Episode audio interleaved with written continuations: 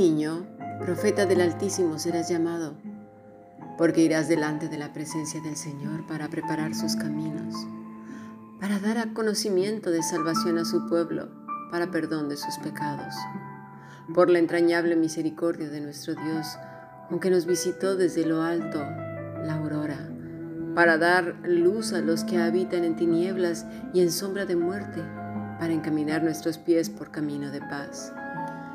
Lucas capítulo 1 versículos 76 al 79. Hemos leído palabra de nuestro Señor. Bien, si deseas formar parte de esta aula, hoy estamos apegados a Él. Escribe un correo electrónico a fundacionbiblica.gmail.com. También puedes visitar nuestra página y aprovechar todos los recursos que tenemos a tu alcance. Muy bien, vamos pues estudiando el Evangelio de Lucas, sobre todo este tema de los profetas.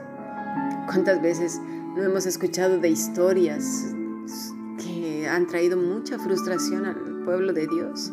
De gente que mm, dice que es profeta y le dicen a sus hijos, o yo qué sé, dicen, el Señor hará de este niño, ¿sí?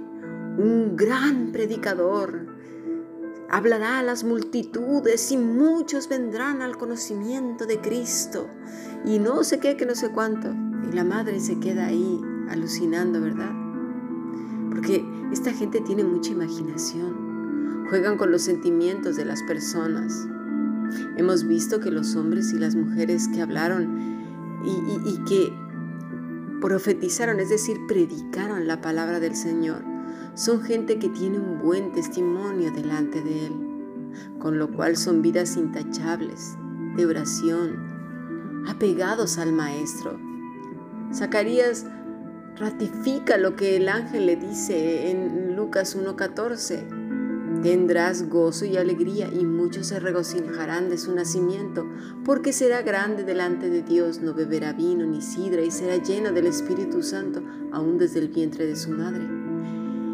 Y hará que muchos de los hijos de Israel se conviertan al Señor Dios de ellos, e irá delante de él con el espíritu y el poder de Elías para hacer volver los corazones de los padres a los hijos y de los rebeldes a la prudencia de los justos para preparar al Señor un pueblo bien dispuesto.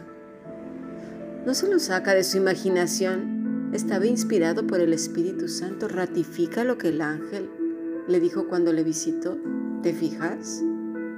Veamos qué nos dice Pedro en su segunda epístola, capítulo 1, versículo 16. Porque no hemos dado a conocer el poder y la venida de nuestro Señor Jesucristo siguiendo fábulas artificiosas, sino como habiendo visto con nuestros propios ojos su majestad. Pues cuando Él recibió de Dios Padre honra y gloria, le fue enviada desde la magnífica gloria una voz que decía, Este es mi Hijo amado, en el cual tengo complacencia. Y nosotros oímos esa voz enviada del cielo cuando estábamos con Él en el Monte Santo. Tenemos también la palabra profética más segura, a la cual hacéis bien al estar atentos, como una antorcha que alumbra en lugar oscuro, hasta que el día esclarezca y el lucero de la mañana salga en vuestros corazones. Entendiendo primero esto, que ninguna profecía de la escritura es de interpretación privada porque nunca la profecía fue traída por voluntad humana, sino que los santos hombres de Dios hablaron siendo inspirados por el Espíritu Santo.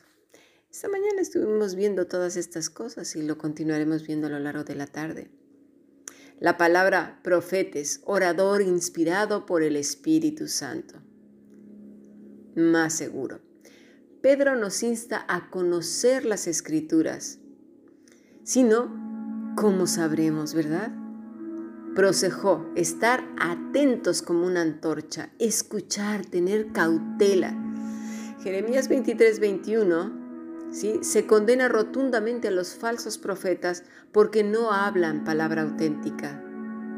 Profetiza contra los profetas de Israel que profetizan.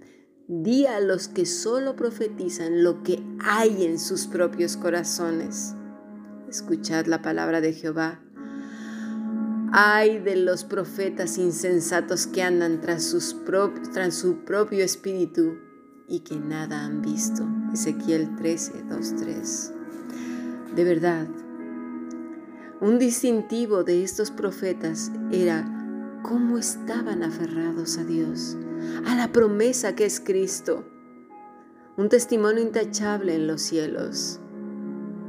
No es cualquiera, no es cualquiera, porque hablan de lo que no saben, cosas que se imaginan. Romanos 13, 11, Pablo lo vuelve a ratificar. No hay quien entienda, no hay quien busque a Dios, todos se desviaron a una, se hicieron inútiles, no hay quien haga lo bueno, no hay ni siquiera uno. Sepulcro abierto es su garganta, con su lengua engallan, veneno de aspides hay debajo de sus labios. ¿De quiénes está hablando Pablo? ¿Del mundo solamente? no, para nada. Habla del religioso, porque creo de verdad que son los más peligrosos que hay. Continúa Pablo en el versículo 19, pero sabemos que todo lo que la ley dice, lo dice a los que están bajo la ley, para que toda boca se cierre y todo el mundo quede bajo el juicio de Dios, ya que por las obras de la ley ningún ser humano será justificado delante de él, porque por medio de la ley es el conocimiento del pecado. ¿Lo, lo vamos entendiendo? El problema más serio que enfrentó nuestro Señor Jesucristo fueron los religiosos. La iglesia, el problema más serio fueron los religiosos. Madre mía, de verdad. Mira, pondré un ejemplo. Cuando Jesús sanó el día de reposo, ¿qué hicieron los religiosos? Lo acusaron de pecador. Prácticamente dijeron, si has hecho un milagro, claro que sí, pero lo has hecho por Satanás. Porque has hecho pecar a estos hombres. Porque les has dicho que tomaran el lecho y se fueran en un día de reposo. Madre mía, de verdad. Para ellos era más importante su tradición, su religión, sus creencias de lo que consideraban sagrado, puro y bueno. Dios no estaba incluido en ello. Por eso Pablo trae lo dicho en el Antiguo Testamento al Nuevo Testamento. Recordemos que era un maestro de la ley. ¿Sí? Y luego nuestro Señor Jesucristo también lo confirma. No hay quien entienda, no hay quien busque a Dios. Dicen que le aman, pero no es cierto. Dices, pero es que necesitas vivir apegado a Cristo. Pues claro, Claro que yo vivo apegado, por supuesto que sí, lo defienden y sacan los versículos, porque la palabra de Dios dice en el versículo tal y empieza a ir una ráfaga como una metralleta de esas de cuerno de chivo, pero qué barbaridad, con una de versículos uno tras otro. Pero su vida habla más fuerte que sus palabras.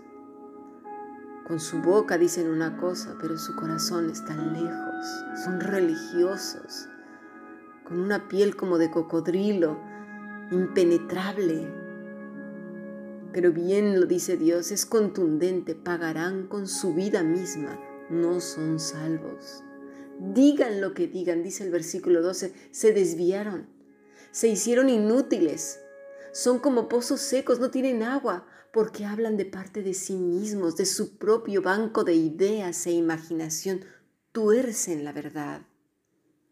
Tenemos que conocer a Dios, su palabra, llevar vidas íntegras, apegadas al Maestro. Él mismo dice, si no están apegados a mí, no van a poder hacer nada más que falsificar un buen testimonio en los cielos. De otra manera seremos como sepulcros abiertos, del cual sale muerte. Hablaremos más de eso en nuestro siguiente podcast.